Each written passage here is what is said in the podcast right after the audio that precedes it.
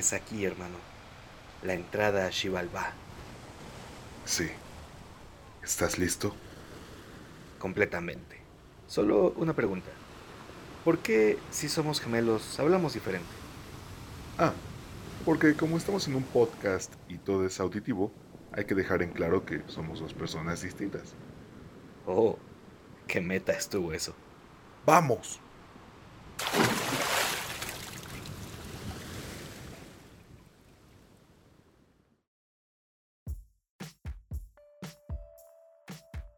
Xibalbá, traducido como lugar oculto, el inframundo maya. Como toda otra cultura del mundo, los mayas creían que, al morir, nuestras almas iban a parar a algún otro lugar. Ese lugar es Xibalbá. Durante la conquista se relacionó a Xibalbá con el infierno cristiano, pero el primero no es un lugar de castigo, es un lugar de transición. Por lo tanto, el término inframundo es el más adecuado. Aunque, a diferencia de los inframundos o infiernos de otras religiones, Xibalbá estaba descrito como un lugar completamente físico en lugar de espiritual. Por lo tanto, existía debajo de nuestra tierra y se podía entrar a través de los cientos de cenotes dispersados por Centroamérica. De hecho, la entrada principal hacia Xibalbá estaría localizada, según diferentes descripciones, en una cueva cerca de la ciudad de Cobán, en Guatemala. Xibalbá estaba dividida en niveles, cada uno con características únicas que debían enfrentar los viajeros para poder llegar hasta el final, justo como el Mictlán. Recuerdan el épico episodio sobre el Mictlán, ¿verdad? Si no, vayan a escucharlo, los espero pacientemente.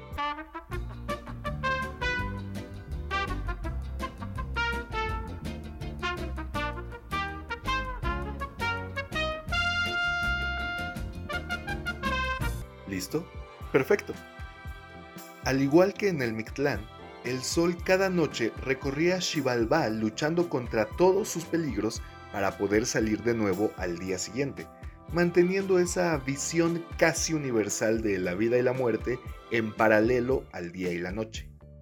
En lo que no se parecía al Mictlán era que Xibalbá era descrito como un lugar oscuro y de terror.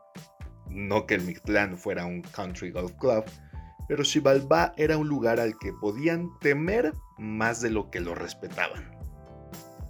Los niveles en que estaba dividido Xibalbá eran llamados casas, y cada una era un reto diferente. Primero tenemos la casa oscura, llamada así porque no pagaban la luz. Ay, chiste de señor, disculpen.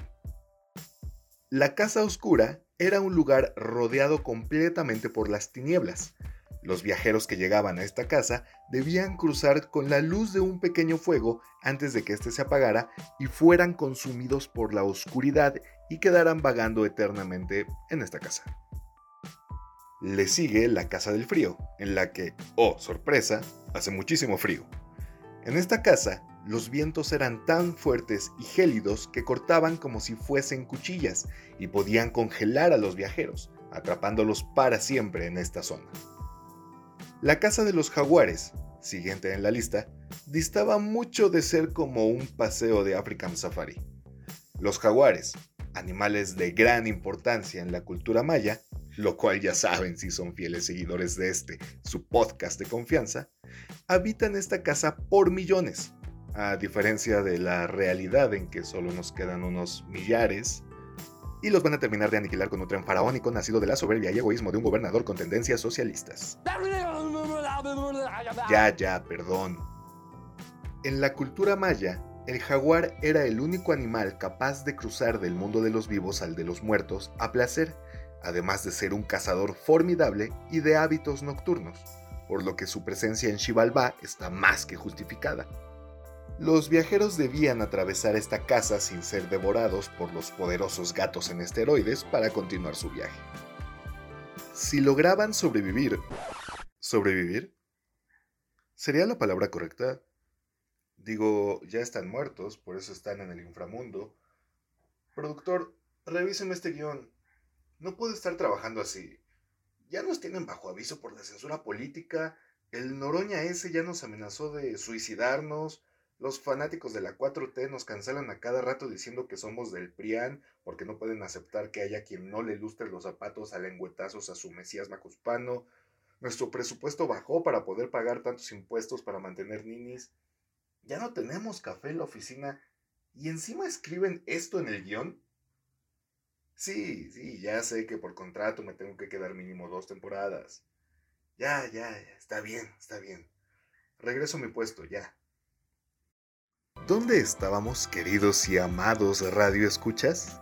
Oh sí, los viajeros que lograban superar la casa de los jaguares llegaban a la casa de otro animal nocturno que, para los mayas, simbolizaba una ruptura total de la naturaleza, el murciélago. En la casa de los murciélagos, estos animales revoloteaban y chillaban por todos lados, y atacaban a la gente que pasara por allí, y hasta los mayas sabían que una mordida de estos animales era muy peligrosa. No por coronavirus, pero transmitían y transmiten diferentes enfermedades, entre ellas la rabia, contra las que los mayas no estaban preparados, y las veían como males derivados de la naturaleza siniestra de los murciélagos. En esta casa, los murciélagos no eran el principal problema. El mayor miedo de los viajeros era encontrarse con el Kamazots, llamado por algunos el dios murciélago, pero que poco tenía de deidad y era más una suerte de monstruo vampiro que podía aniquilar a su presa sin mayor problema. Las representaciones de este ser lo muestran como un murciélago antropomorfo con panza de cuarentón chelero fanático del Cruz Azul. La siguiente casa era la Casa de las Flores, donde debías enfrentarte a Verónica Castro porque todos sabemos que ella es tan inmortal como Chabel. La siguiente casa era la Casa de las Navajas, donde cuchillas de pedernal y obsidiana volaban a lo largo y ancho del espacio buscando a quien pudieran herir. Como tu exnovio en cada fiesta a la que ibas con él y buscaba con quien ponerte el cuerno. Los cuchillos volaban chocando entre ellos y haciendo ruidos que recordaban a los sacrificios humanos. Al parecer, estos cuchillos tenían conciencia propia, ya que la manera de atravesar esta casa en una sola pieza era hablar con ellos y convencerlos de dejarte en paz. A diferencia de tu exnovio, a quien le decías que te dejara en paz después de descubrirlo con otra en la fiesta, pero al día siguiente estaba afuera de tu casa con un ramo de rosas, acción que solo hace cuando necesita que le perdones algo. Y ahí vas tú, toda neandertal, a perdonarle todo porque seguro que con mi amor él va a cambiar. Xibalbá sería un lugar demasiado bueno para ti. La última casa era la Casa del Fuego, un lugar lleno de abrasadoras llamas que podían consumir a los viajeros y convertirlos en mera ceniza. Los viajeros que atravesaran las 12 casas y salvaran a Atenea... Ah, no, espera, me confundí. Los viajeros que lograran atravesar todas las casas llegaban... al final. Bueno, no hay muchas fuentes que digan qué pasa después. O sea, sí, los muertos todos los muertos iban a Xibalbá, independientemente de si fueron buenos o malos o el cómo murieron, y este viaje a través de las casas era un enorme reto que cumplían según la fuerza de voluntad más que la fuerza física, aparte de ser un simbolismo sobre la vida y sus dificultades. Así que diremos que quienes llegaban al final conseguían el descanso eterno, porque también, ¿qué otra cosa podían conseguir ya muertos? En Xibalbá moraba un grupo de deidades conocidos como los señores de Xibalbá. Estos pelanás eran lo más cercano a demonios en la religión maya, ya que su finalidad, aparte de velar Xibalbá y mantenerle la estética lúgubre siempre fresca, era causar males a los vivos para, en última instancia, matarlos. Pero que ser causantes de pestes no nos haga creer que eran bárbaros cualesquiera, los señores de Xibalbá tenían una jerarquía que respetaban al pie de la letra, porque el orden social es lo único que nos separa de esas personas que tienen a Antonio Atolini como líder de opinión. En cada rango se encontraban dos deidades y eran, de abajo hacia arriba, Shik y Patán. básicamente guardianes de las entradas de Xibalbá, ya que su función era causar la muerte a cualquier humano que estuviera cerca de los caminos que conducían al inframundo. Las víctimas de estos dioses eran fáciles de identificar, ya que la muerte les llegaba súbitamente vomitando sangre y sus cuellos y pechos presentaban marcas de estrujamiento, porque la sutileza no era una palabra en el vocabulario de los mayas. Ajaltokov y Ajalmes. Estos dioses se encargaban de causar desgracias a los humanos que iban de regreso a casa o que ya estaban en ella. Sus víctimas solían ser encontradas muertas boca arriba en el suelo. Chamiajolom y Chamiabac eran llamados los alguaciles de Xibalbá, pero no eran como Woody, quien nos enseñó lo que es un amigo fiel y que sin sombrero no hay vaquero. Estos alguaciles eran encargados de enflaquecer a los humanos hasta volverlos huesos. O sea, eran los responsables de la descomposición de los cuerpos. Se dice en el bajo mundo que estos dioses han pasado una eternidad descomponiendo a Elba Gordillo, lo cual sería la única explicación lógica para su apariencia. Desafortunadamente han tardado tanto que ya hasta partido político tiene la MIS. Arriba Latinoamérica. Ajalcaná y Ajalpú se encuentran un peldaño más alto en la jerarquía. Ellos tenían la empresa de hinchar a los hombres hacerles brotar pus de las piernas y teñirles de amarillo la cara, una enfermedad que conocían como chugana, histórica en la región y que se relaciona con la ictericia, enfermedad que provoca coloración amarillenta en piel y partes mucosas del cuerpo, muy visible en el blanco de los ojos, provocado por un aumento de la bilirrubina. Cuchumaquic y Chiquiripat, los señores de los derrames eran los responsables de cualquier tipo de mal relacionado con la sangre. Así que si un día estás en Centroamérica y te empieza a sangrar la nariz de la nada, es muy probable que sea por culpa de alguno de estos muchachos.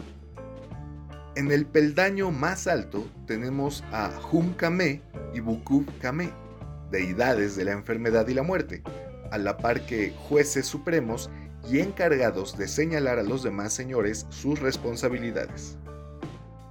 Pero por encima de todos ellos, podríamos decir que más allá de la jerarquía de los señores de Xibalbá, se encuentra Apuch, dios y rey absoluto de Xibalbá. Este dios es la antítesis del mismísimo Itzmaná y básicamente es el CEO del inframundo. Estos señores, poderosos como eran, se enfrentaron en un par de ocasiones a dos pares de gemelos, en un relato por demás peculiar. Cuenta la leyenda que los gemelos divinos Hun Hunapú y Bukub Hunapú vivían bien chidoliros sin molestar a nadie, encargándose de sus deberes de gemelos y en sus ratos libres les encantaba jugar al juego de pelota. Ya conocen el juego de pelota, lo hemos visto representado en un sinfín de películas, series, caricaturas. Es este juego donde dos equipos competían por marcar puntos haciendo pasar una pelota a través de uno de los dos aros que se encontraban a cada lado del campo, usando solo la cadera. Utilizaban una pelota de caucho como de 5.000 kilos y los aros estaban a una altura de 10.000 metros, por lo cual me parece un juego por demás intrigante.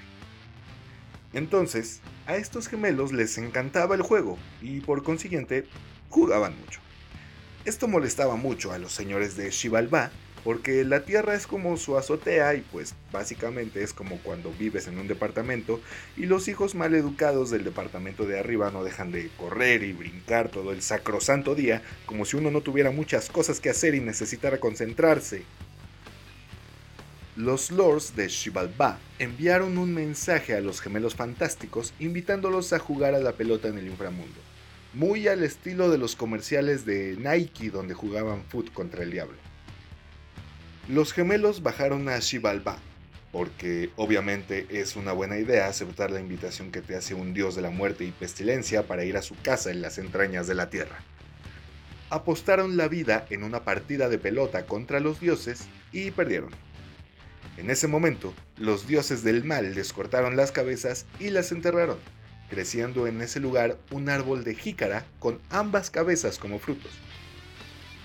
Una eternidad más tarde, Ixkik, la hija de Kuchumakik, uno de los señores de los derrames, se acercó curiosa al árbol de jícara, tomó algunos frutos y sin darse cuenta, tomó la cabeza de Hun Hunapu, quien le babió la mano y así la embarazó de los gemelos Hunapu e Ixbalanque. Porque al parecer esto lo escribió un niño chiquito de kinder que piensa que los besos embarazan. Aterrada por haber sido desflorada de un babazo en la mano, Ixkik huyó del inframundo hacia el mundo terrenal y se refugió con la que, en condiciones más favorables, hubiera sido su suegra, la madre de Hun. Al enterarse del embarazo, Kuchumakik mandó buscar a su hija, pero ya era tarde, la joven ya estaba fuera de su alcance. Los gemelos Hunapu e Ixbalanque vivieron protegidos, sanos y fuertes. Llegado el momento, decidieron enfrentar a los señores de Xibalbá y vengar la muerte de su padre y su tío. Se armaron con sus conocimientos en magia y una cerbatana cada quien, sacaron sus pasaportes y pasaron algunas horas en la aduana de Guatemala, llegaron a Cobá, compraron algunos souvenirs y se fueron a la cueva donde está la entrada principal de Xibalbá. Enfrentaron todos los peligros de las casas, superándolas con gran ingenio excepto en la casa de los murciélagos, donde el Kamazots mató a Hunapu. Pero en un movimiento super Deus Ex Machina, Ixbalanque lo revivió con magia y siguieron adelante, llegando ante los mismísimos ñores del inframundo. ¿Qué es lo que buscan aquí, mortales? Vinimos a destruirlos por haber matado a nuestro padre y tío. ¿Qué? Digo, Vinimos a jugar pelota. Oh. Simón, déjenme encuentro Los señores del inframundo volvieron a ganar el juego. Han perdido, mortales. Sí, ni modo. Supongo que tendré que hacer esto. ¿Qué harás? Oye, ese cuchillo no estaba en la casa de mi cuchillo. Vas a tener que regresarlo ¿Por qué te acercas a tu hermano? ¿Qué haces? ¡Espera, espera! ¡No, maldito loco! Ixbalanque decapitó a su propio gemelo ahí mismo para el divertimento de los dioses. Inmediatamente, Ixbalanque le repegó la cabeza a su carnal con su magia y los dioses quedaron fascinados. ¡Ahora nosotros! ¡Ahora nosotros! Los gemelos decapitaron a los dioses, pero no regresaron sus cabezas a sus cuerpos, ganándole así a los temidos dioses del inframundo. Posiblemente los cuerpos sigan por ahí, buscando sus cabezas como los de las cucarachas, quién sabe. Con esta leyenda, los mayas simbolizaban su triunfo sobre las cosas que no podían controlar, pero al final sabían que todos iban a parar a Xibalbá. Por ello enterraban a sus muertos con suficiente agua y alimento, desperdiciándolo todo en pos de que sus seres queridos lograran la transición. Este es uno de los mitos recopilados en el Popol Vuh, algo así como la Biblia maya, y en él hay más historias épicas dignas de ser narradas por siempre. Pero esas ya serán historias para otro momento.